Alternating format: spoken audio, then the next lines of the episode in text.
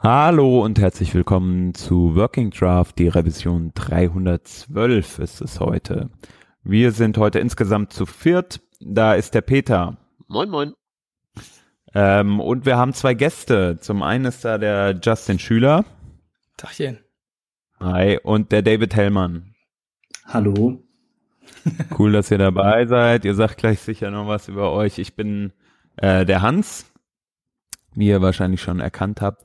Genau, wir haben euch beide heute ähm, zu einem bestimmten Thema eingeladen. Das wird sich aber nach eurer Vorstellung wahrscheinlich schon ergeben. David, willst du mal anfangen? David, Entschuldigung.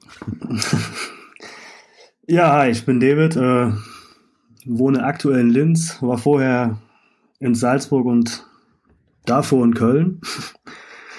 ja, und arbeite aktuell bei Fred Mansky als Frontend-Entwickler und Designer. Ja, Cool, in Linz, da kommt ja auch ähm, einer von unseren Moderatoren her, äh, der Stefan. Genau, habe ich schon gesehen, ja. Ja, den kennst du sicher dann auch, ja. Okay, und Justin, was machst du? Jo, hi. Äh, ich bin freiberuflicher Interaction Designer oder Digital Product Designer. Ähm, irgendwas mit Digitaldesign und ja, konzipiere, gestalte ähm, Apps, Webseiten und alles, was so in der Richtung zu machen ist. Cool. Ja, cool, dass ihr da seid. Wir haben uns gedacht, wir sprechen mal äh, mit ein mit jemandem, der auch wirklich weiß, was es bedeutet zu designen und der, äh, sage ich mal, auch äh, in äh, im Bereich Web oder auch im Bereich ähm, Apps wirklich mit Entwicklern zusammenarbeitet, um einfach mal zu besprechen, was ist eigentlich so der aktuelle Status, wenn man als Entwickler mit jemandem, der eventuell eher designlastig unterwegs ist, zusammenarbeitet oder auch wie man selbst, ähm, wie bei dir, David, äh, ja beides macht, nämlich entwickeln und designen zugleich. Ähm, von daher äh, würden wir uns gerne mal einfach ein bisschen austauschen, generell über so einen Workflow oder auch über die Erfahrungen, die man gemacht hat mich interessiert das Thema besonders, weil ich ähm, gerade als Frontend-Developer in der letzten Zeit immer wieder die unterschiedlichsten Erfahrungen gemacht habe. Beispielsweise bin ich aktuell in einem Projekt, da, ähm, da ist das so aufgeteilt, dass es Designer und Konzepter gibt, die arbeiten für sich. Ähm, gelegentlich gibt es einen Austausch mit uns Entwicklern. Und ähm, wir besprechen dann so ein paar Eckpfeiler und äh, am Ende kommt eine Lösung zu uns, die wir dann eigentlich nur noch umsetzen. Dann wird's nochmal getestet, so so der grobe Ablauf. Aus meiner Erfahrung heraus ist es aber, ja, gibt's da ja auch noch ganz viele Ans andere Ansätze. Deswegen frage ich einfach mal so in die Runde, wie arbeitet ihr eigentlich? Was, was sind so eure, was ist so euer Vorgehensmuster, wenn ihr äh, mit, mit Entwicklern zusammenarbeitet? Also zuletzt, dass ich das gemacht habe, ich mache ja mittlerweile eigentlich nur noch Schulungen, aber als ich zuletzt noch wirklich so für Geld Webdesignen gebaut habe, da habe ich, äh, ja, jetzt erzählt Ober wieder vom Krieg, aber damals war das so, dass ich im Prinzip eine Photoshop-Datei bekommen habe und die habe ich abgemalt. Um mal so das, also mit HTML und CSS ja. abgemalt, um mal so das untere Limit zu einzurichten, von dem wir hier sprechen. Und ich habe auch buchstäblich nicht so wahnsinnig viel Ahnung von dem, was danach passiert ist, weil ich, wie gesagt, aus dem ganzen täglichen Ich baue Webseiten-Business mehr oder minder raus bin. Ähm, aber nur mal so, um meinen Kenntnisstand mal so in die Runde zu werfen. So, und jetzt dürfen die Profis. Jetzt dürfen die Profis. Ja, wir sind da.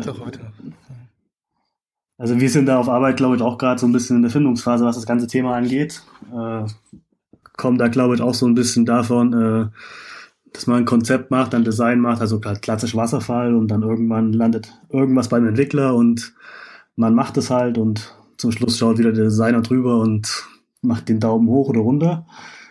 Aber ja, wie gesagt, wir sind da glaube ich so ein bisschen am, am rausfinden und es geht jetzt mehr und mehr dahin, dass man halt schon, schon früh versucht, sich irgendwie auszutauschen, um auch, äh, ja klar, Probleme sieht und generell das, dass man auch das Gefühl hat, erstmal in dem, in dem Projekt dabei zu sein, auch von Anfang an. Und nicht dann irgendwann mal nach zwei Dritteln oder so dazu zu kommen. Und ja, hier, mach das mal und dann bist du auch wieder raus, so nach dem Motto.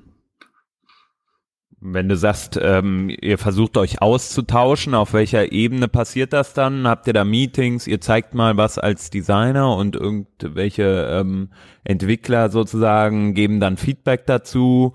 Habt ihr da Apps, die ihr da nutzt? Ja, das war jetzt aktuell war es dann eher Meeting und auch ziemlich am Anfang vom Projekt, wo man halt äh, ja, Konzeptsachen, wo man halt mal die Sachen einfach mal durchgesprochen hat, was da so passieren soll und und ich glaube, das bringt auch beiden Seiten was oder hat auch beiden Seiten was gebracht, weil manche Sachen macht man dann vielleicht nochmal anders, wenn man, wenn man drüber gesprochen hat. Beziehungsweise sieht Probleme, die man sonst erst irgendwie ziemlich am Ende sehen würde, wo es dann ja meistens irgendwie ein bisschen kritisch ist, sage ich mal. Ja, also bei mir ist es ähm, also ich habe genauso auch damals noch die Erfahrung gemacht, irgendwie, was du gerade meintest, Peter, mit Photoshop und Co. Also aus den Zeiten bin ich auch noch, das kenne ich auch noch irgendwie, wenn auch aus anderer Richtung, dass ich eben dann die Photoshop-Dateien geliefert habe irgendwie.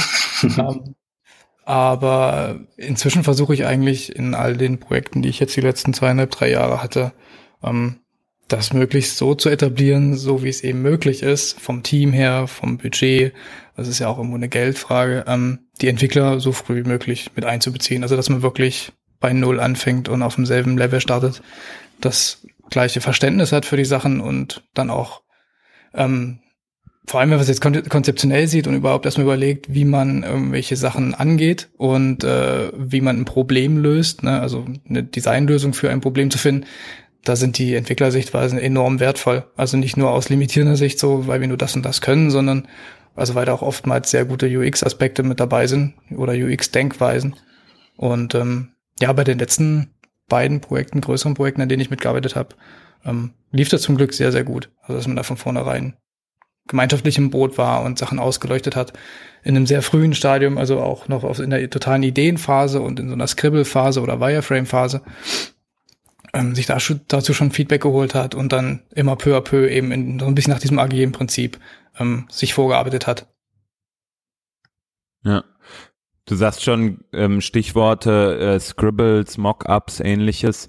Ähm, was ist so, wie ist denn so euer Weg ähm, wirklich von der Idee sozusagen in Richtung wirklich äh, Produkt fertig im Browser? Genau, also können wir mal so ein, so ein Projekt so ein bisschen durchspielen? Angenommen jetzt so, es gäbe keine ähm, riesigen Beschränkungen bezüglich Budget oder so. Wie müsste das laufen, wenn es wirklich so euer, wie wie es euer Traum wäre? Also angenommen, wir müssen jetzt einen neuen Online-Shop äh, in die Welt setzen, um da Fahrräder zu verchecken. Hm. Willst du anfangen, David? ja, ich glaube, grundsätzlich finde ich dann erstmal wichtig, dass man irgendwie am Anfang natürlich alle zusammen, jetzt egal wer das ist, der an dem Projekt arbeitet, irgendwie in dem Meeting zusammenhockt und mal alles durchgeht, damit jeder Bescheid weiß. Ja, und dann ist so für mich so ein bisschen äh, der Ablauf, dass dann schon der Konzepter seine Konzepte macht und das auch irgendwie in Ruhe machen kann und nicht äh, alle zwei Sekunden der Entwickler oder der Designer dahinter steht und äh, anzweifelt oder also dass halt einfach seine in Ruhe arbeiten kann und dass dann die Sachen aber ab einem gewissen Grad halt irgendwie fließend ineinander übergehen. Also das Konzept und Design sich dann überschneiden und dann wieder Entwicklung und Design, aber zwischendrin halt trotzdem auch, ja, nennen wir es mal kleine Status-Meetings und was es da alles gibt, passieren, wo man, wo man trotzdem den Fortschritt sieht. Also es soll nicht so sein, dass der Konzepter dann da sitzt und der macht jetzt vier Wochen sein Zeug, sondern halt, ja, das würde ja auch ein Stück weit dem, dem, sage ich mal, agilen Ansatz ähm, widersprechen, natürlich, wenn man äh, einfach jemanden vier Wochen arbeiten lässt und dann ähm, von da sozusagen dann in den nächsten Teilbereich gehen würde. Der Konzepter übergibt es ans Design, das Design übergibt es ans ähm, äh, an die Entwicklung. Das ist ja schon dann sehr nach Wasserfall. Ne? Genau. Ja. Ähm, ja, und das will man ja, denke ich, vermeiden. Äh, ich finde, es ist wichtig, was, was du auch gesagt hast, nämlich genau diese, ähm, dieses Zusammenspiel, ne? Sagen wir mal beispielsweise, was die Erfahrung, die ich auch in einem anderen Projekt gemacht habe, ich werde hoffentlich im Laufe des Tages, äh, abends noch, äh, im Laufe der Sendung, ist ja für manche auch gar nicht Abend, wenn die das hier hören, äh, im Laufe der Sendung nochmal drauf eingehen. Ähm, diese Rotation, ne? man hat eine Idee, die kommt vielleicht aus dem Bereich Entwicklung oder auch aus einem Be Bereich ähm, Konzeption. Dann beschäftigt sich vielleicht die Konzeption relativ stark damit. Ähm, dann gibt's ein, gibt's äh, aber auch eine Schnittmenge zum Design, wo man den Designer für braucht. Hey, passt das in unser äh, CI, passt das vielleicht, ähm, wie kann man ein Modul äh, auch ausgestalten, was haben wir vielleicht auch für Module schon innerhalb eines Projekts, ja. Bei längerfristigen Projekten hat man das ja häufig, dass es irgendwie schon ein bestehendes Set an Komponenten gibt und dann wiederum, wenn der Designer dann dazu übergeht, das Ganze zu shapen, sich zu denken, hm, was könnte ich denn hier für einen visuellen Effekt verwenden, äh, dann mal ist der, ist der Austausch mit einem Programmierer vielleicht wieder stärker. Ne? Aber der Programmierer ähm, hat vielleicht auch konzeptionell nochmal Dinge zu hinterfragen. Und so ist es immer, immer so eine Art, ja, ähm, sich drehendes Element, ja. finde ich. Und das, das ist auch so ein Stück weit das, ähm, was ich, was ich super cool finde, wenn man halt wirklich so ganz nah miteinander arbeitet, ne? wenn man ständig Fragen stellen kann, wenn man ähm, aus beiden Seiten, ne? nicht nur aus Entwicklerperspektive, sondern auch wenn der Designer halt mal eben rüberkommen kann, sagen, hier, guck mal, ich habe jetzt so ein Mockup gemacht. Ähm, oder das macht vielleicht auch der Konzept da, hier ist mein Mockup. Ähm, wir, ich brauche jetzt unbedingt Feedback dafür. Mhm. Ähm, David, du sagtest, ähm, du, du findest es auch wichtig, dass man halt ein, einmal an einer Sache durchgängig arbeiten kann, ne? Ja, das glaube ich schon. Also, wenn ich jetzt irgendwie was umsetze oder was designe, dann will ich natürlich auch nicht, dass alle fünf Minuten jemand hinter mir steht und, aber ich bin da bei dir, diese, dieser Austausch und das glaube ich, auch eine, ja, so ein bisschen eine Hohlschuld. Das ist, wenn ich designe, dass ich auf den Entwickler dann zugehe und, und mir Feedback hole über Sachen und halt genau in die andere Richtung halt auch, dass man halt von alleine mal, ja, die kurzen Wege halt einfach auch nutzt, die man ja eigentlich hat. Hm. Aber ähm, wie setzt man das denn jetzt mal ja. konkret um? Also bei unserem Projekt, das wir durchspielen wollten. Ja. Also klar, der Konzepter wird erstmal in Ruhe gelassen, aber wie geht's dann weiter in die endgültige Umsetzung? Ist das dann so ein, in eurem Idealtraum so ein ganz klassisches agiles ähm, Stand-up-Prozedere ähm, oder passt man das irgendwie an? Also ich kann tatsächlich in dem Fall außer aus jetzt dem direkt vom letzten Projekt sprechen, weil das fast exakt das ist, was du jetzt vorgeschlagen hast, Peter. Also es war ein Shop beziehungsweise ein Designer, ein T-Shirt-Designer innerhalb eines Shops, der schon existierte und wir haben bei Null angefangen. Das heißt, wir waren produktorientiert, das war nicht über eine Agentur, sondern wir waren ein konkretes ausgewähltes Team, was äh, aus mir als Designer, aus einem UXer, aus vier Entwicklern, React-Entwicklern bestand, ähm, die dann als ein und natürlich ein Produktmanager noch, die dann als ein Team eben agiert haben und mit dem anderen Team, die sich um diese bereits bestehende Seite äh, kümmerten, zusammengespielt haben, die dann also auch viel Backend-Kram geliefert haben, API und sowas. Und ähm, ja, also da sah es dann tatsächlich so aus, ähm, ähnlich wie wir es jetzt schon beschrieben haben und mehr im Detail, dass wir zuerst mit der Konzeption angefangen haben, also jetzt im klassischen Sinne Konzeption, dass wir überhaupt erstmal geguckt haben, was brauchen wir, was sind die aktuellen Kennziffern, woran orientieren wir uns, was sind unsere Zielgruppe, Zielgruppen, ähm, worauf müssen wir achten. Also so diese ganzen UX-Aspekte berücksichtigt und ausgearbeitet.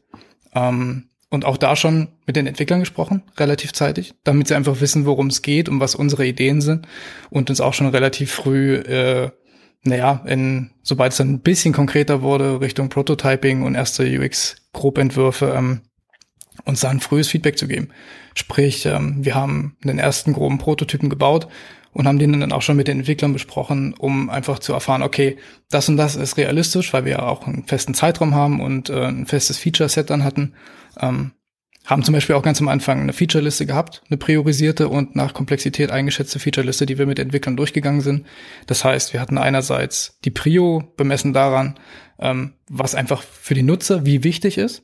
Ähm, äh, auf Basis der Zahlen, die wir hatten und nach unseren Erkenntnissen und eben dann die Einschätzung UX-seitig und designseitig, wie schwierig etwas umzusetzen ist und entwicklerseitig, wie schwierig etwas umzusetzen ist. Damit hat man schon mal eine ganz gute Basis, um sich zu orientieren, gerade bei so einem komplexen Projekt. Also das ging ein Dreivierteljahr insgesamt. Ähm, und äh, ja, darauf aufbauend dann eben den Prototypen ausgebaut und äh, erste User-Testings gemacht. Da auch teilweise die Entwickler mit reingeholt. Also wichtig ist dabei, dass sie natürlich nicht jederzeit dabei waren bei jedem Testing. Also wir hatten, glaube ich, jede Woche ein Testing.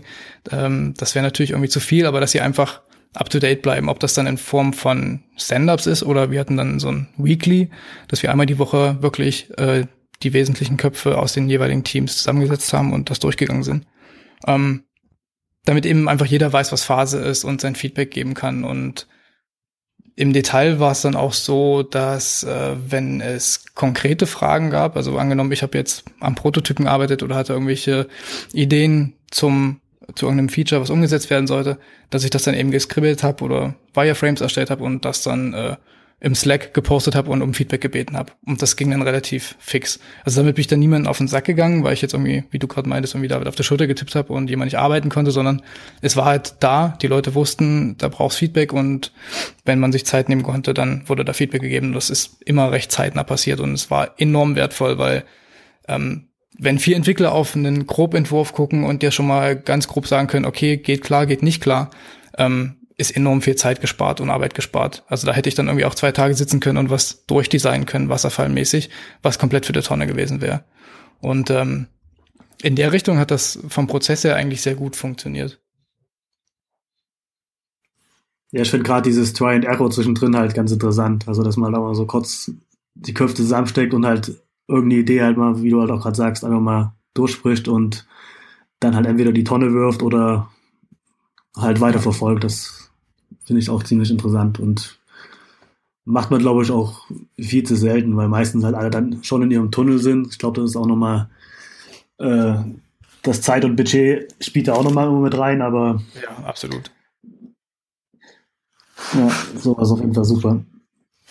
Deswegen meine ich auch gerade, also dadurch, dass das Produkt getrieben war komplett ähm, und wie gesagt ein treffender Jahrgang war das, also ja, da hat man das eben mit einkalkuliert und hat man ein bisschen großzügigere äh, Zeiten gehabt, das so auszulegen. Also in einem knackigeren Projekt und in, ich sage jetzt mal in so einem klassischen Agenturprojekt geht das vielleicht gar nicht. Also bei mir ist es so, ich mache ganz, ganz wenig bis nie Agenturarbeit. Ähm, auch mal, klar aber oft halt auch bei wirklich dann für eher so im, als Produkt gedacht. Und wir haben, das habe ich ja eben schon angerissen, ein Projekt ähm, umgesetzt, bei dem wir einen Designer, einen UXler und einen Programmierer waren, ähm, was zeitweise natürlich dazu führte, dass in der einen oder in der anderen Disziplin, sage ich mal, natürlich auch ein bisschen Freiräume entstanden sind ähm, weil vielleicht mal mehr zu entwickeln war, weil vielleicht initial erstmal mehr konzeptioneller Aufwand betrieben werden musste.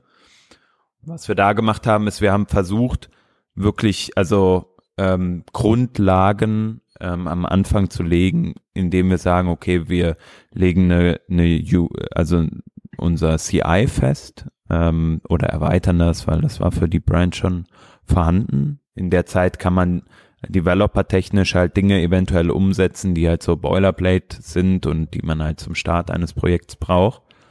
Ähm, und dann äh, gehen wir aber ganz agil Schritt für Schritt vor. Wir sagen jetzt, okay, was ist denn eine logische erste Story beispielsweise? Okay, irgendwie brauchen wir mal Textseiten, also Seiten, auf denen nur Text erscheinen kann. Ähm, und damit fangen wir an. Das ist vielleicht noch eine Story, die vielleicht relativ groß ist, äh, wo vielleicht noch viel Grundlagenarbeit auch gemacht werden muss. Äh, und da sind wir dann hingegangen und haben erstmal uns überlegt, okay, welche, welche Schriften, wie wollen wir Schriften einsetzen? In diesem konkreten Fall. Und haben dann komplett weg erstmal von, äh, wie sieht ein Header aus? Wie sieht ein Footer aus? erstmal denn die allererste Grundlage gelegt. Und was ich da, also das ist für mich als, als Developer total logisch gewesen. Wir legen jetzt mal so ein paar Grundsteine, legen vielleicht auch mal ein paar Farben fest oder sowas, die es ja sowieso schon gibt, äh, spezifizieren die vielleicht nur noch mal fürs Web. Und da, von dort arbeiten wir dann weiter. Es war ein Online-Shop. Ähm, wir haben dann als nächstes geguckt, wie kann denn so eine Product-Detail-Seite aussehen? klar, wir haben uns auch kurz mal Gedanken gemacht, okay, hier wird es einen Header geben, der wird so und so aussehen. Und eine Product-Detailseite, die braucht aber folgende Informationen. Äh, und daraus können wir uns eventuell dann ähm, ja verschiedene Komponenten schneiden. Jetzt habe ich festgestellt in der Zusammenarbeit äh, mit den mit dem Designer und auch mit dem Konzepter für mich war es relativ logisch so vorzugehen. Es war relativ einfach zu sagen, okay, ich nehme jetzt Komponenten, aber für die für die Designer war das und ähm, das meine ich äh, an der Stelle völlig wertfrei, aber war es schwierig, eine Produktdetailseite oder eine Content-Seite so aus dem Kontext zu mhm. betrachten. Mhm. Also einfach zu sagen, okay, ich mache mir jetzt nicht Gedanken über die komplette Seite, also über das komplette, den kompletten Shop, sondern guck mir erstmal nur was Kleines an. Warum ist das so, meint ihr? Ist das bei euch auch so? Ja, ich finde schon so ein bisschen. Also ich kann es auf jeden Fall nachvollziehen, wenn man, wenn man irgendwie sagt, äh, dieses Zerstückeln und nur dieses einzelne Element äh, anzuschauen, dass das schon irgendwie schwierig ist. Ich glaube, wenn man als Designer dann ja immer in diesem großen Ganzen, also diese eine Seite dann als, als fertiges irgendwie sieht. Hm. Ja. Das hat das ein hohes Level an Abstraktion irgendwie, finde ich. Also das, das, da hat man sich entweder schon mal mit auseinandergesetzt, ähm, ob jetzt auf theoretischer Ebene oder eben hat schon mal ein Projekt in der Richtung gehabt und hat einfach vielleicht auch ein Stück weit diese technische Denke verinnerlicht. Also ist jetzt nicht so der klassische Designer, sondern weiß einfach auch, warum das so ist. Und aufgrund des Wissens kann man eben natürlich nachvollziehen, warum es sinnvoll wäre, das so zu unterteilen. Ähm, aber das kann kann ich mir gut vorstellen, also dass das vielen Designern ähm, gerade aus dem klassischeren Bereich eher noch schwer fällt. Ja, ja ich glaube nachvollziehen, das, das, das sehe ich auch nicht mal als Problem, aber halt dieses, ja, weiß ich nicht. Ja, Punkt. ja, ich meine, also zumindest mit dem Nachvollziehen, das ist ja die Basis, um dann darauf aufbauen zu können, es irgendwie umzusetzen. Also das, so, das hat mir zumindest auch geholfen, diese Denke zu verstehen und das dann auch jetzt konkret in Sketch zum Beispiel in Komponenten von vornherein so aufzubauen. Also dieses gesamte, die gesamte Datei ja. und diese Denke auch zu verinnerlichen. Was ich dabei noch viel spannender fand oder schwieriger war letzten Endes, also sich nicht zu sehr in der Kreativität zu limitieren dadurch. Also einerseits Komponenten, komponentenbasiert zu denken und zu arbeiten, aber andererseits eben doch versuchen, kreative Lösungen zu finden, weil das ist ja so ein bisschen das, was da aufeinander prallt, auch von den Denkweisen und Sichtweisen her. Und da den Spagat zu schaffen, ja. ähm, ist manchmal gar nicht so leicht. Also hat jetzt bei dem Projekt aus meiner Sicht gut funktioniert, aber man muss sich da immer mal wieder aus dem, aus dem Tunnel holen und auch Feedback holen. Und das ist, glaube ich, enorm wertvoll wiederum, wenn man mehr als ein Designer auch im Team ist, um da so ein Sparring machen zu können. Ja. Kann ich mir sehr gut vorstellen. Also gerade wenn es an, sage ich mal, in Anführungsstrichen fancier Dinge geht, so wo man sich so Gedanken macht, okay, ähm, die diese Webseite wird jetzt leben von dem, was äh, was praktisch das Design hergibt. Ähm, ich glaube, da ist es ganz, ganz wichtig, halt dieses ganzheitliche auch sich anzugucken. Ne? Ähm, aber wenn es dann vielleicht eher drum geht, ein ähm, ja, ich weiß nicht, ein ein einen Shop umzusetzen, der dann doch ähnlich funktioniert wie andere Shops, ähm, wo es nicht um irgendwelche speziellen Content-Pages geht, Landing-Pages oder whatever. Ähm, da kann es vielleicht einfacher sein, ne? auch in so genau. Patterns zu denken oder Applikationen, die vielleicht nicht so viel von von von ähm, ja von aktiven Elementen oder animierten Elementen leben. Ja, ja also ich glaube, ähm, alles, was mehr Richtung Markenseite, Landingpage und Marketingseite geht oder Marketing-Webseiten, ähm, wo einfach noch mehr Kreativität gefragt ist. Also Kreativität im klassischen Sinne so, es ist mehr los, es bewegt sich mehr oder du hast da irgendwie krasse Collagen mhm. und solche Sachen. Ähm, da ist es aber auch die Sinnfrage, ne? Ist es, passt überhaupt da diese komponentenbasierte Denke und irgendwelche Style Guides und sonst was mit sowas da anzukommen? Oder trischt man das ja. nicht eh salopp gesagt, mehr oder weniger runter, also um dann ein sauberes, ordentliches Frontend zu haben. Ähm, also in unserem Fall, ja. wir haben zum Beispiel auch von vornherein da die einheitliche Denke gehabt bei dem Projekt, ähm, sind da auch schnell auf einen Nenner gekommen, dass wir eben einen Style Guide haben, einen Living Style Guide, der dann eben auch wirklich gemeinsam durchdacht wird, also sowohl beim Naming als auch beim Design natürlich und Umsetzung der Komponenten. Das heißt, wir haben auch gemeinsam am Bildschirm der Entwickler gesessen und, und dann nochmal Feintuning gemacht und solche Sachen. Äh, das hat eben auch sehr gut funktioniert und auch eben auf Komponentenebene, ohne das im großen Ganzen dann zu sehen. Ja. Also ich finde, ohne das geht's auch nicht mehr. Also klar, ich verstehe, wenn wenn ein Designer sagt irgendwie so, ich brauche jetzt auch mal Ruhe, um das mal zu durchdenken und ich brauche auch mal, ähm, David, wie du das vorhin gesagt hast, ähm, meine meine Zeit irgendwie, um das ja einfach mal was auf die Beine zu stellen.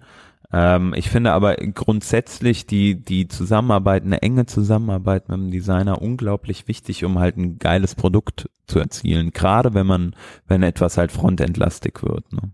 So eine App oder so. Ja.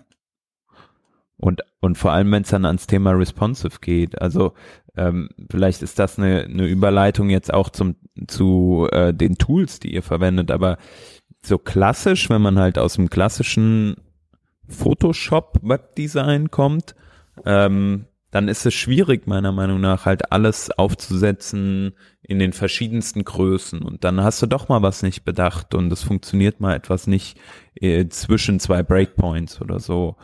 Äh, und sowas halt von vornherein auch zu bedenken, finde ich unglaublich schwierig, sondern ich finde, das, das hat viel mit äh, reaktiver Arbeit zu tun. Ähm, und für, für das finde ich es unglaublich wichtig, dass man halt den Ansprechpartner direkt vor Ort hat. Als Entwickler kannst du sagen, ey, guck mal hier, ähm, lieber Designer, liebe Designerin, das funktioniert so nicht. Ähm, können wir uns da was einfallen lassen? Ja, also das ist auch nochmal ein wesentlicher Punkt, was du gerade meintest, also dass es reaktiver ist, also weil auch jetzt wieder nochmal auf mein Projekt besprochen, was eben relativ lang ging. Man macht sich im Vornherein mit anderen Leuten sehr viele Gedanken und ist sich da auch relativ sicher, inklusive aller Zahlen und User-Tests. Aber Fakt ist, das hat die Erfahrung jetzt einfach mehrfach gezeigt, dass sich eben übers Projekt hinweg viele Sachen einfach auch ändern oder nicht vorhersehbar waren ja. und die sich dann eben ergeben haben, weil man in so einem guten Sparring war. Also Design, Dev, Produktmanagement und so weiter. Ähm, also die Frage ist dann eher, wie man damit umgeht. Also dass es da Änderungen auf der Route gibt und da möglichst schnell mit agieren kann. Ja, was ist auch noch ja. wichtig finde Thema, dass man, dass man halt weiß, wann man Sachen auch mal cuttet und beziehungsweise wo man das dann vielleicht löst, das Problem. Also ich muss jetzt ein Designproblem vielleicht nicht zwingend jedes Mal im Design lösen. Also jetzt gerade so diese responsive Sachen, sondern vielleicht kann man die auch in den Entwicklungspart dann schieben und dann wirklich an was Lebendem probieren, wie ja. das hundertmal durchzudenken. Also klar sind Prototypen bauen und so, das ist, das ist immer, immer gut sicherlich, aber das ist, das ist aber auch wieder bei Budget und Zeit. Also für eine klassische, sag mal, Wegwerf-Webseite wirst du halt nicht äh, 20 Prototypen bauen. Das, ja. da brauchst du dein Design und dann irgendwann setzt es halt um, ne? Ja, genau. Aber das ist, ja, genau, also das hat auch ganz gut funktioniert. Ich denke, also, ähm, da wirklich die Erwartungshaltung von manchen Entwicklern auch teilweise noch, dass da für alles, für jeden Status, für jede, für jeden View in den Screen kommt in allen Größen, also ist einfach absurd und, und weder, weder sinnvoll noch zielführend und auch einfach abnormal vom Aufwand. Also weil in der Denke müsstest du dann quasi vier Designer vorab wasserfallmäßig draufhauen und die alles fertig machen die dann aber auch vielleicht nicht da sind, um Sachen eben in diesem Kleinteiligen wieder anpassen zu können. Also deswegen haben wir auch eben komponentenbasiert gearbeitet, Templates definiert und die Templates dann von Mobile First auf Desktop ähm, äh, gemeinsam angepasst. Also ich habe schon die wichtigsten Views nochmal übernommen und angepasst, so wie ich denke, dass es sinnvoll war und auch konzeptionell überarbeitet. Aber letzten Endes das Feintuning und auch die Zwischenbreakpoints, was wo wie angezeigt wird und sich verhalten soll, das hat man dann eben gemeinsam gemacht und auch nochmal schriftlich festgehalten.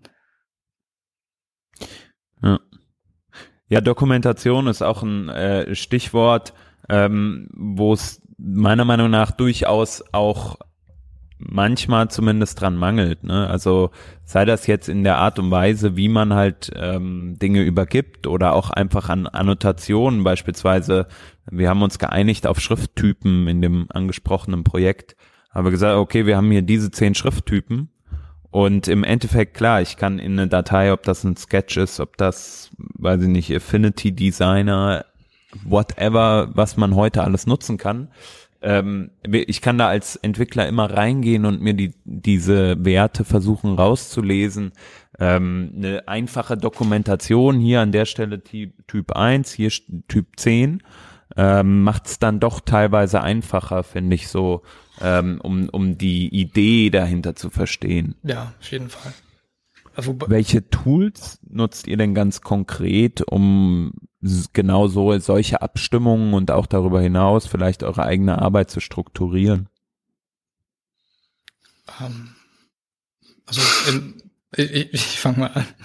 Also in meinem Fall ist es, äh, abgesehen davon, dass das sich irgendwie auch relativ häufig ändert, aber äh, für, für die zwei größeren Projekte war es jetzt äh, zum einen Sketch, klar, ähm, als Design-Tool, ähm, und für die Abstimmung beziehungsweise die wirklich effektive Übergabe ähm, der finalen Sachen und Dokumentationen war es dann Zeppelin.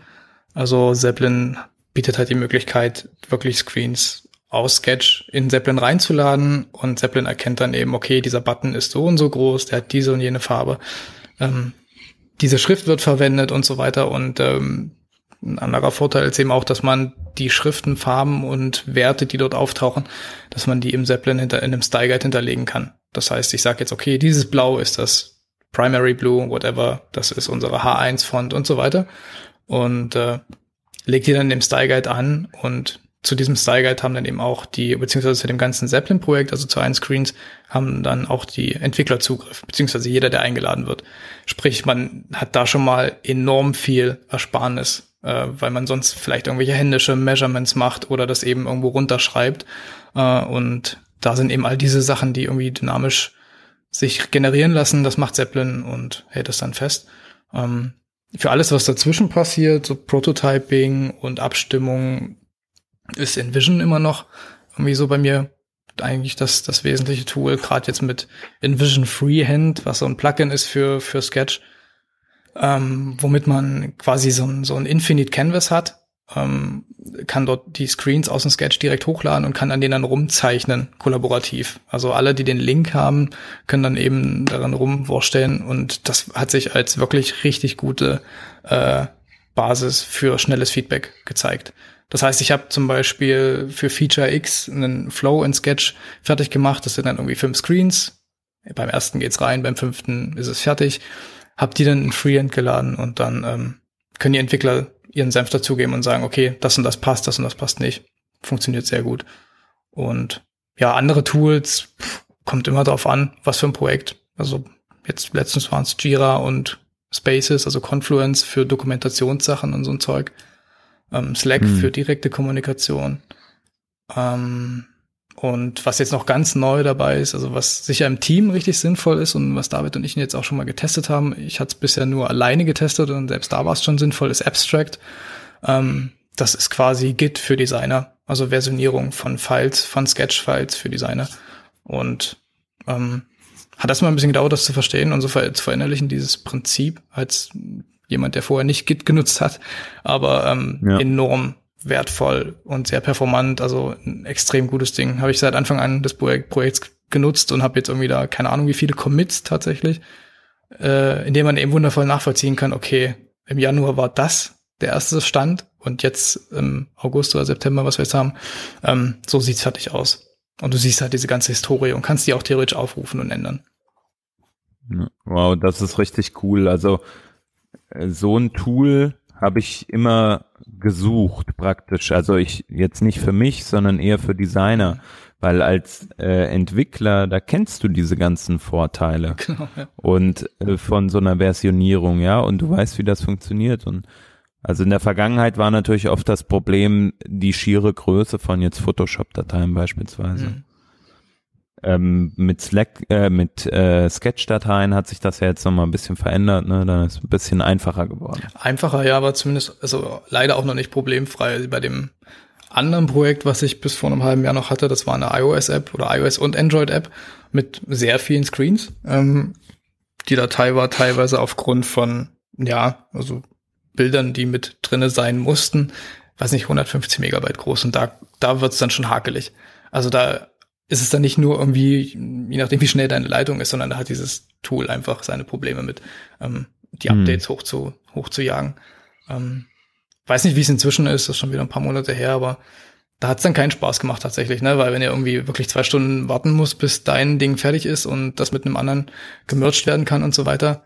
oder zumindest irgendwie überhaupt den, den Stand von jemand anderem siehst, nicht ganz so geil. Weiß nicht, wie es jetzt ist. Ja, das hält dazu an, äh, die Sketchfiles ein bisschen aufzuräumen. Haben wir tatsächlich gemacht. Also weil ich bin auch ein bisschen, ich bin da ein bisschen äh, pedantisch unterwegs tatsächlich, weil ich einfach will, dass es ordentlich ist und schlank.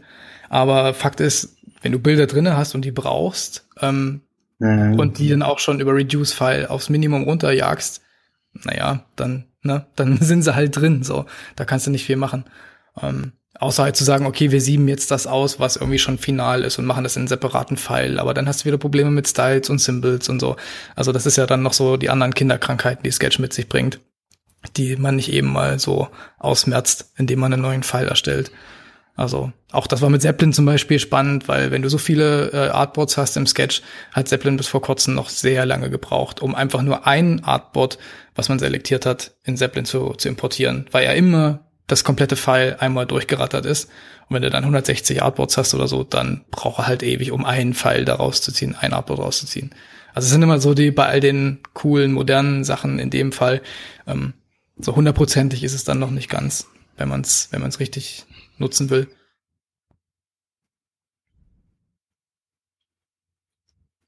Ja, soll ich mal. ja, gerne. Ja, bei uns natürlich auch äh, Sketch gesetzt, äh, wie fast überall, glaube ich. Wobei es ja auch immer noch schön finde, mal Photoshop aufzumachen. ähm, also ich muss sagen, so, so Zeppelin und Envision habe ich eigentlich noch gar nichts groß mitgemacht. Ich finde es eigentlich immer äh, schön, direkt das Sketchfile zu haben, weil ich finde, man, man sieht halt auch nochmal anders die Sachen oder wenn ich jetzt irgendwas frontend-technisch umsetzen will, dann schaue ich mir das Sketchfile an und, und überlege halt auch, wie ich das umsetzen kann. Also wir hatten ein Projekt, da war zum Beispiel auf den Bildern waren halt irgendwelche Effekte, Verläufe, Strukturen und so drauf. Und wenn ich das jetzt über Zeppelin gemacht hätte, dann hätte man wahrscheinlich die Bilder alle so bearbeitet und da haben wir halt ein bisschen überlegt, wie man sowas dann rein mit CSS abbilden kann. Also quasi das Bild als Layer zu haben und die anderen Layer drüber. Und ich finde, solche Sachen sieht man halt nur, wenn man das File hat. Also das, das offene File quasi. Aber. Das hätte man im Zeppelin auch gesehen, muss ich kurz dazwischen grätschen. Sorry. Da fehlt mir dann, da fehlt mir dann auch die Erfahrung, ja, das kann, das kann gut sein. Aber ich finde es für mich halt einfacher. Also wenn ich, wenn ich das, also wenn ich einen Entwickler habe, der jetzt, wo ich sage, der kennt sich in, dem, in einem Sketch aus, dann finde ich, braucht es jetzt nicht zwingend sowas wie Zeppelin oder so. Das stimmt. Also Aber ich glaube, es kommt immer, man muss halt wissen, mit wem man zusammenarbeitet und dann halt entscheiden, was der, was man dem hinwirft. Mhm. Also das kann mal das und mal das sein. Mhm. Ja, und sonst so generell Projektzeug, also wir arbeiten noch extern mit einer Firma zusammen, wo wir relativ viel machen. Das läuft halt ja, über Jira ab, fleißig Tickets hin und her schieben. Und ich bin ja immer noch Fan von ja, Basecamp. Yeah. Finde es nach wie vor äh, ein cooles Tool, was irgendwie vom Funktionsumfang irgendwie nicht so aufgequollen ist und es sieht nett aus, was ich, was ich auch immer gut finde. Und ja, und sonst Dev-seitig halt noch GitLab, also Kanban-Boards. Ja. Und natürlich, klar, Slack. Wobei ich mittlerweile finde, dass Slack ist so für die schnelle Kommunikation super, aber man darf halt echt keine Sachen schreiben, die wichtig sind. Also schon gar nicht, wenn man keine, keine Pro-Accounts hat. Also das ist halt, ist halt so ein Realtime-Chat aus den Augen, aus dem Sinn. Also wenn du was schreibst und ich bin gerade Mittagessen, dann kann es halt sein, ich sehe das halt nicht und das ist dann, da finde ich ein richtiges Tool, Basecamp, Jira oder whatever, dann schon äh, der, der bessere Weg. Ja, es ist halt, äh, es ersetzt E-Mail nicht komplett, ne? Ja, nee, auf keinen ja. Fall. Also, wie gesagt, es ist super für, für schnell mal Austausch und mit jemandem privat hin und her zu chatten, aber wenn dann zehn Mann in so einen Chat einsteigen, dann wird es halt auch schnell wild. Ist das, ganz kurz, ist das deine Erfahrung? Von wegen E-Mail ersetzt das nicht komplett? Also weil jetzt meine eher war, dass Slack und Jira in der Kommunikation das schon tun, wenn alle darauf ge geeicht sind. Ja, Jira auf jeden Fall. Also mit Jira auf jeden Fall, da würde ich auch zustimmen. Ähm, was David gerade sagte, äh, die sage ich mal, möchte ich jemandem etwas mitteilen, beispielsweise heute gab es eine, eine Sache, die ich noch fertig gemacht habe, der Kollege ist schon heimgegangen, äh, ich möchte ihm aber für morgen was sagen, weil ich weiß, er wird vor mir im Büro sein und wird daran schon arbeiten können. Und ähm, die sichere Variante für mich ist da eine E-Mail zu schreiben. Und so. ähm, wenn ja. ich das in unser Tool, in dem Fall ist es HipChat oder auch ein Slack, was auch immer, ist, ähm, wird die andere Person das eventuell nicht mitbekommen. Ähm, mhm. Wobei ich beispielsweise auch genau die umgedrehte Erfahrung gemacht habe, dass es viel einfacher ist, zum Beispiel, ähm, je nachdem, ich wir veranstalten ja so eine Konferenz, die war jetzt gerade am letzten Wochenende hier in Köln, die Nightly Build. Ähm, da organisieren wir uns sehr viel äh, über über äh, einen Chat. Aber auch da kann es mal sein, man ist den ganzen Tag unterwegs und dann liest man abends halt auch nicht mehr 30 Nachrichten, wenn es da heiß hergeht. Ähm, von daher muss, müssen halt wichtige Dinge meiner Meinung nach, die nicht einen sofortigen, so eine Art Live-Bezug haben, äh, schon auch nochmal irgendwo anders festgehalten werden. Ob das dann ein Jira ist, ob das eine per E-Mail ist oder wie auch immer. Es muss auf jeden Fall nochmal irgendwo zu sehen sein. Ja, das stimmt. Hm. Aber das ist lustig. Also ich muss sagen, Mail ist bei mir wirklich tot. Also ich schreibe auf Arbeit, kann mich nicht erinnern, wann ich die letzte Mail geschrieben habe. Also also es poppen natürlich ständig Mails auf von irgendwelchen, äh, sei es jetzt irgendwie Jira oder GitLab, Benachrichtigungsmails halt, ganz normal. Ja. Aber so, dass ich jetzt irgendjemand eine Mail schreiben musste, das ist, ja, kann er mich gar nicht erinnern. Okay. Also ich arbeite gerade in einer, äh, bei einer Firma, wo halt in dem Unternehmen sind 600 Leute. Es gibt 120 Developer, ähm, Designer noch ein paar, äh, Konzepte und so weiter. Und da ist schon E-Mail ähm, über die Team, also wenn es über die Teamgrenzen hinausgeht, äh, auf jeden Fall das Tool der Wahl. Also wenn etwas zu informieren ist für alle oder für alle Entwickler, ähm, ist auf jeden Fall geht es nicht anders als per E-Mail, ähm, weil diese, weil die Menschen ähm, E-Mail gepusht bekommen und ähm, also jeder guckt in sein E-Mail-Postfach, weiß ich nicht, aus. Das ist wahrscheinlich einfach nur aus Convenience oder weil es einfach schon die Historie halt in der Historie so war. Ähm, aber nicht jeder guckt in einen Unternehmensblog oder in ein, äh, in ein Jira äh, immer wieder rein. Ähm, zumindest auf der kompletten Firmenebene. Ja. Also Mails finde ich nach wie vor wichtig für, für so wirklich offizielle Sachen. Also wenn ich jetzt nächste Woche eine riesen Party feiern würde und alle Kollegen einarbeiten, äh, ein, einarbeiten, einladen möchte, ja. dann würde ich das auch per Mail machen, ja. weil das ist irgendwie, das hat dann nochmal einen anderen Charakter, aber, aber so im Daily Business, hm.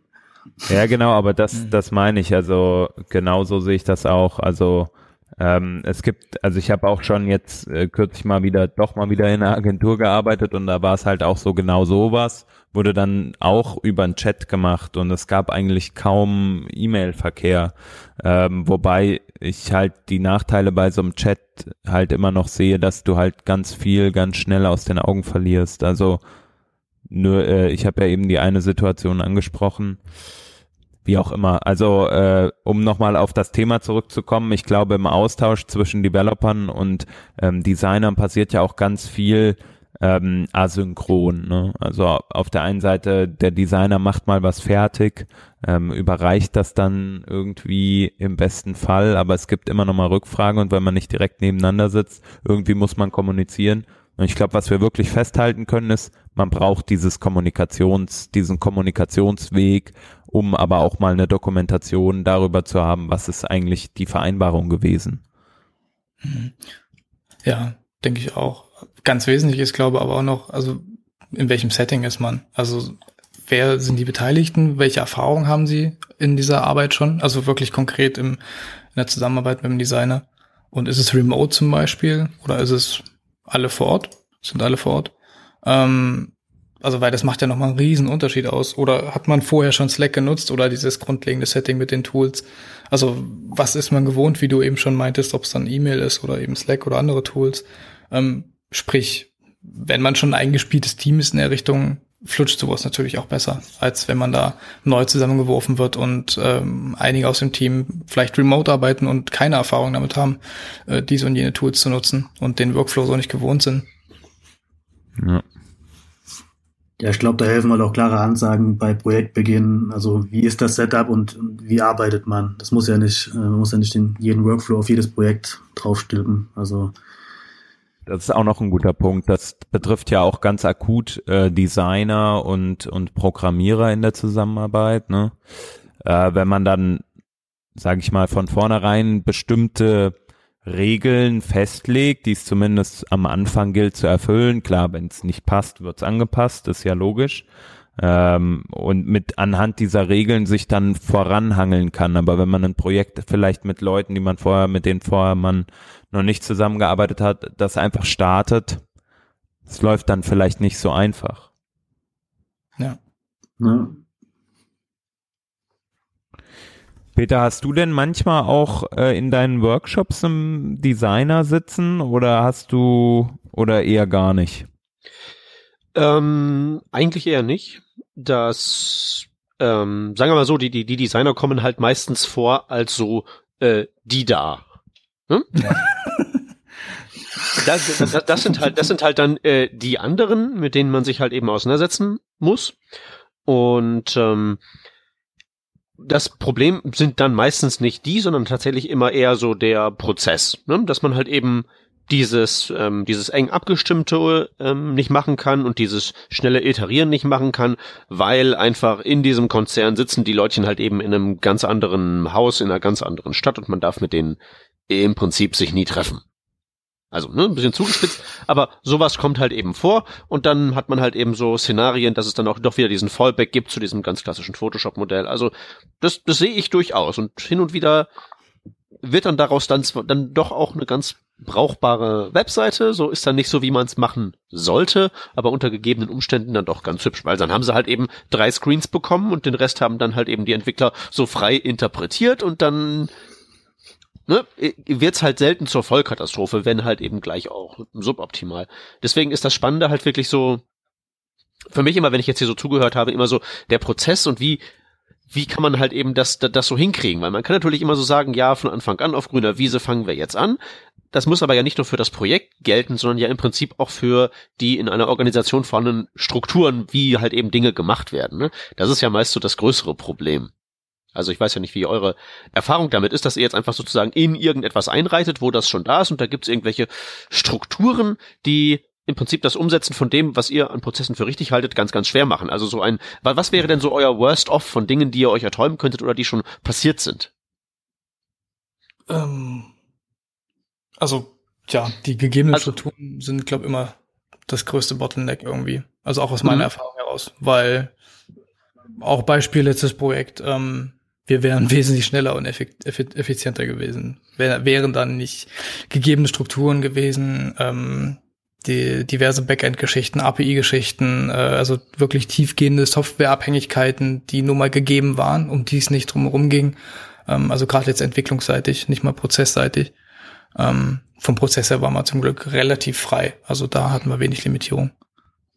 Ähm, ja, Worst Case weiß ich nicht. Ähm, worst Case ist dann, wenn ja, würde ich jetzt mal aus der Hüfte schießen. Ich habe die Erfahrung noch nicht gemacht, glaube ich, in der Richtung, zumindest nicht produktseitig ähm, bei längerfristigen Projekten, wenn dir ein fester Prozess, der aber relativ altbacken und eben vielleicht ohne Mitwirken von Designern und Entwicklern irgendwo aufgesetzt worden von Leuten, die meinen, die wissen, wie es sein sollte, aufgestülpt wird und an denen sich knallhart zu halten ist und aber eigentlich alle Beteiligten merken, dass das überhaupt nicht praktikabel ist. Hatte ich noch nicht, hoffe ich auch nicht, dass ich es haben werde, aber das klingt so nach Worst Case.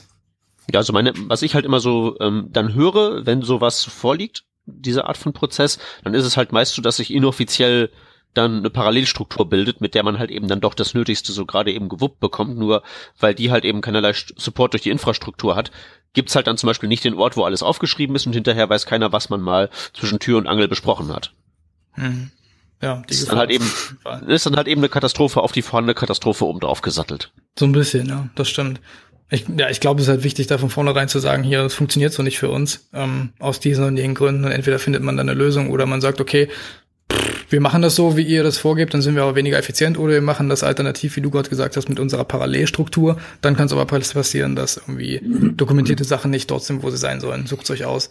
Also das ist ja dann, ne, gerade, also ich rede jetzt aus dieser Freelancer-Perspektive natürlich, ähm, wenn man sich Fachkräfte reinholt, die ein gewisses Know-how haben und die auch irgendwelche Prozesse verinnerlicht haben, was ja nicht heißt, dass man nicht anpassbar ist, aber ähm, dann muss man da auch unternehmensseitig wahrscheinlich ein bisschen flexibel sein, je nachdem, was man bauen will. Mhm. Ja, das denke ich auch. Also ich denke, aus Agentursicht mit den Kunden ist es, glaube oft auch eher, äh, wie sagt man, ja, Kundenerziehung. Also ihm auch, glaube mal sagen, was geht und was nicht geht oder wie man es halt besser machen kann. Weil ich glaube, wenn Kunden ihre Projekte umsetzen, das ist ja nicht denen ihr Daily Business dann wieder. Und die arbeiten halt dann mit dir auch so, wie sie mit, weiß ich nicht, dem anderen arbeiten, dem sie Brötchen verkaufen. Weiß ich nicht. Mhm. Und ich glaube, da halt auch, auch so ein bisschen äh, zu sagen, hey, lass uns das mal so machen. Also ich will halt nicht, dass mir 24-7 jemand anruft wegen jedem kleinen Dings, was ihm durch den Kopf schießt oder, sondern jemand einfach sagen, hey, wir haben da irgendwie Basecamp, Jira, whatever, schreibt es da rein, wir schauen uns das an, sobald wir Zeit haben oder es halt ein bisschen ja, geordnet abläuft. Und dieses, äh, dieses Feuerwehrprinzip, wie ständig irgendwo löschen, dass man, dass man, dass man das halt wegbekommt. Mhm. Um dieses Projekt Springer rauszubekommen. Also, weil jeder denkt, er, sein Projekt ist am wichtigsten, ist ja, würde ich nicht anders machen als Kunde. Aber da halt einfach äh, ja, eine gewisse Ruhe reinzubekommen, sage ich mal. Vor allem, wenn man halt wirklich an mehreren Sachen gleichzeitig arbeitet. Das hast du jetzt, wenn du ein halbes Jahr an einem Produkt arbeitet, vielleicht weniger, aber wenn du dann in einer Agentur sitzt und irgendwie drei Projekte hast, die parallel so laufen, dann kann das auch schon mal anstrengend werden. Ja, das ist nervig. Also die Erfahrung habe ich auch gemacht und darauf hatte ich dann irgendwann auch bewusst keinen Bock mehr und habe es abgewählt. Also heißt ja nicht, dass es immer Gewählt. so sein muss, aber ja, es ist, so, ist halt schon so dieses klassische Agenturbild, was halt viele haben, glaube ich. Also mhm. auch jetzt als Designer oder Entwickler, egal aus welchem Bereich. Ähm, es hat Feuerlöschen oftmals, weil Prozesse und ähm, Projektabläufe nicht so sind, wie sie sein könnten oder sollten. Also wir hatten das vor ein paar Jahren mal, da ist halt dann, wurde angerufen und dauernd Mails geschrieben und dann haben wir gesagt, hey, wir sind hier, wir haben ein Basecamp-Projekt dazu, schreibt es doch einfach da rein. Da sehen es auch mehr Leute, wie wenn du das persönlich irgendjemanden schreibst oder irgendjemanden anrufst, wo dann wieder eine Kette losgetreten werden muss, äh, wird irgendwo angerufen, dann geht der zum Designer, dann geht der wieder, also ruft da wieder zurück und dieses Transparente bringt dann, glaube ich, auch äh, im Endeffekt ja alle weiter, wenn irgendwo was steht, was alle sehen können und ich, ich glaube, das hat halt auch echt, äh, gerade im Agenturbereich, auch wenn mir da jetzt, wenn das schon wieder eine Weile her ist, hat halt viel damit zu tun, wie du schon gesagt hast, dem Kunden in dem Fall, der sich mit dem Bereich vielleicht nicht auskennt, wirklich zu zeigen, dass man da die Fachkompetenz hat und von vornherein abzuholen, indem man zum Beispiel auch einen Workshop macht und wenn es nur ein paar Stunden sind oder so, äh, um zu zeigen, wie man arbeitet, damit man auch wieder in dem Fall, dass alle auf demselben Nenner sind und wissen, wie es ablaufen wird und man auch dann sagt, alles klar, so machen wir das, wir nutzen Tool A, B, C, wir haben, was weiß ich, jede Woche das, das und das, daran wird sich gehalten und ansonsten, wenn dann eben das nicht eingehalten wird, dann haben Sachen eventuell Verzögerung. Heißt also, dass man von vornherein dasselbe Mindset hat und weiß, okay, so gehen wir ja. das an. Aber ist auch wieder eine Frage von Zeit und Geld natürlich. Geht nicht bei jedem Projekt. Naja, klar. Aber die Leute sind ja auch oft auch dankbar, wenn sie dann, also hinterher kommen sie dann und, hey, das war ja schon gut, das so zu machen. Weil es halt irgendwie dann doch besser geklappt hat. Glaube ich nämlich auch. Also weil wenn man überzeugt ist davon ähm, und auch die Erfahrung hat mit diversen Tools und wie gesagt in einem bestimmten Prozess und auch zeigen kann, dass er funktioniert, also von vornherein es theoretisch erklären kann und dann auch in der Praxis zeigt, also dann ist der Kunde doch zufrieden, auch wenn er sich darauf mal, vielleicht das mal ein bisschen umstellen musste und anstatt anzurufen irgendwo was reintippen musste. Also wenn er sieht, es hat ja. zu dem geführt, was er wollte, ähm, denke ich schon, dass das eher positiv hängen bleibt. Ja, klar, voll. Also ich finde auch vieles scheiße am Anfang und irgendwann ich weiß, äh, ich weiß. und irgendwann sagt man dann halt, naja, vielleicht haben sie ja recht damit. Aber ich gebe es nicht zu. das ist der Unterschied, ja. ja. Okay, dann ähm, würde ich sagen, war das, äh, lasst uns das doch hier an der Stelle äh, mal beschließen. Ähm, wir sind ja auf verschiedenste Dinge eingegangen, wie so eine Zusammenarbeit aussehen kann oder aussehen sollte, auch aus unserer Perspektive. Ähm, falls es von der Hörerschaft noch Anmerkungen gibt, gerne ähm, dazu in, äh, in die Show Notes oder unter die Show Notes einen Kommentar packen auf der Website oder gerne auch ähm, uns oder und oder den Justin und den David auf Twitter anhauen. Da seid ihr ja auch gut dabei, sag ich mal. Ja, wir geben uns Mühe. Mal mehr, mal weniger. Wie es die Zeit halt so hergibt. Genau. Ähm, wir wollten auf jeden Fall noch äh, ein bisschen Werbung machen, Justin, ne? Ach so, ja, stimmt, da war was. Ähm, genau, äh, und zwar äh, habe ich vor kurzem angefangen, einen Podcast und Magazin zu starten zum Thema Freiberuflichkeit. Ähm, also das Freelancer-Dasein, vor allem in Deutschland oder im deutschsprachigen Raum. Und ich habe jetzt schon fünf Interviews fertig und David, David und ich basteln gerade an der an der Landingpage und an der Webseite. Ähm, und Plan ist, dass äh, Ende September die Folgen live gehen, die Website live geht und das Ganze ähm, irgendwie ins Leben kommt. Und die Idee hinter ist auch, das einfach zu einer kleinen Plattform aufleben zu lassen, also wo man wirklich das Thema Freelancen so in den Mittelpunkt rückt und sich austauschen kann, auch in einem Slack-Channel und ähm, welche Fragen es gibt und so weiter. Ja, genau. Und äh, das, äh, genau, Ende September soll das, soll das rauskommen. Cool. Vielleicht äh, ist unsere Sendung ein bisschen vorher da. Falls nicht, werden wir das auf jeden Fall verlinken oder nachreichen. Ja, cool. Ähm, ja. Äh, David, hattest du auch noch einen Link? Ich, nö, ich mache keine Werbung. Du machst keine Werbung. Okay. Sehr gut. Dann würde ich sagen, äh, auf jeden Fall ganz, ganz herzlichen Dank. Es war schön mit euch zu reden und schön, dass ihr da wart, dass ihr euch die Zeit genommen habt. Gerne, danke. War sehr cool. Ja, gern. Vielleicht schaffen wir es ja äh, mal wieder zu einem zu einem weiteren Thema irgendwann oder eine Ausgabe 2. Ich- Äh, bis dahin nochmal danke Ja, besten Dank an euch. und ja, sehr gerne und ähm, dann würde ich sagen, Abend. war's das. Ciao, ciao. Ciao. Tschüsschen. Ebenso.